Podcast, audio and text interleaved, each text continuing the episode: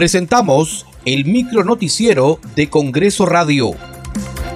¿Cómo están? Les saluda Danitza Palomino. Hoy es viernes 19 de agosto del 2022. Estas son las principales noticias del Parlamento Nacional. Hoy se concluye con la instalación de las comisiones ordinarias del Congreso de la República para el periodo anual de sesiones 2022-2023. Se instalarán las comisiones de Justicia, Salud, Defensa del Consumidor, Relaciones Exteriores, entre otras.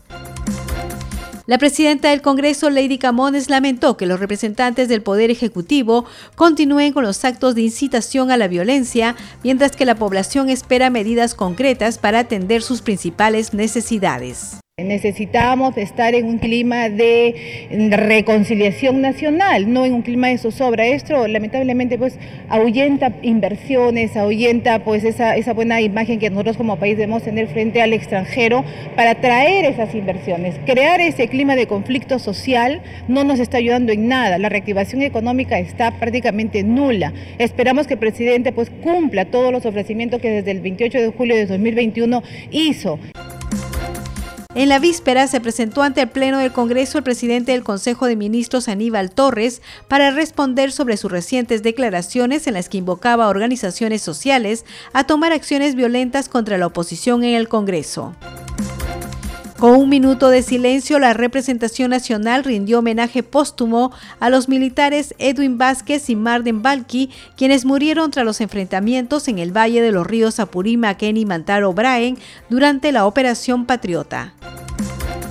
El Consejo Directivo del Congreso de la República aprobó la designación de José Chevasco Piedra como nuevo oficial mayor de este poder del Estado en reemplazo de Hugo Rovira Zagal.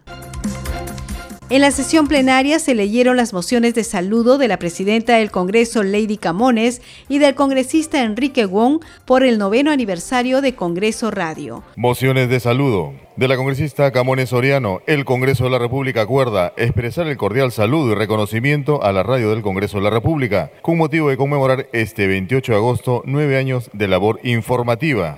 Asimismo, transcribir el texto de la presente moción a la señora Marlene Angélica Albuquerque Núñez, jefa de la Oficina de Comunicaciones del Congreso de la República, y a Danixa Carolina Palomino Romero, coordinadora de la emisora institucional, y por su intermedio a todo el equipo humano que labora en la radio del Congreso. Muchas gracias por acompañarnos en esta edición. Nos reencontramos el lunes.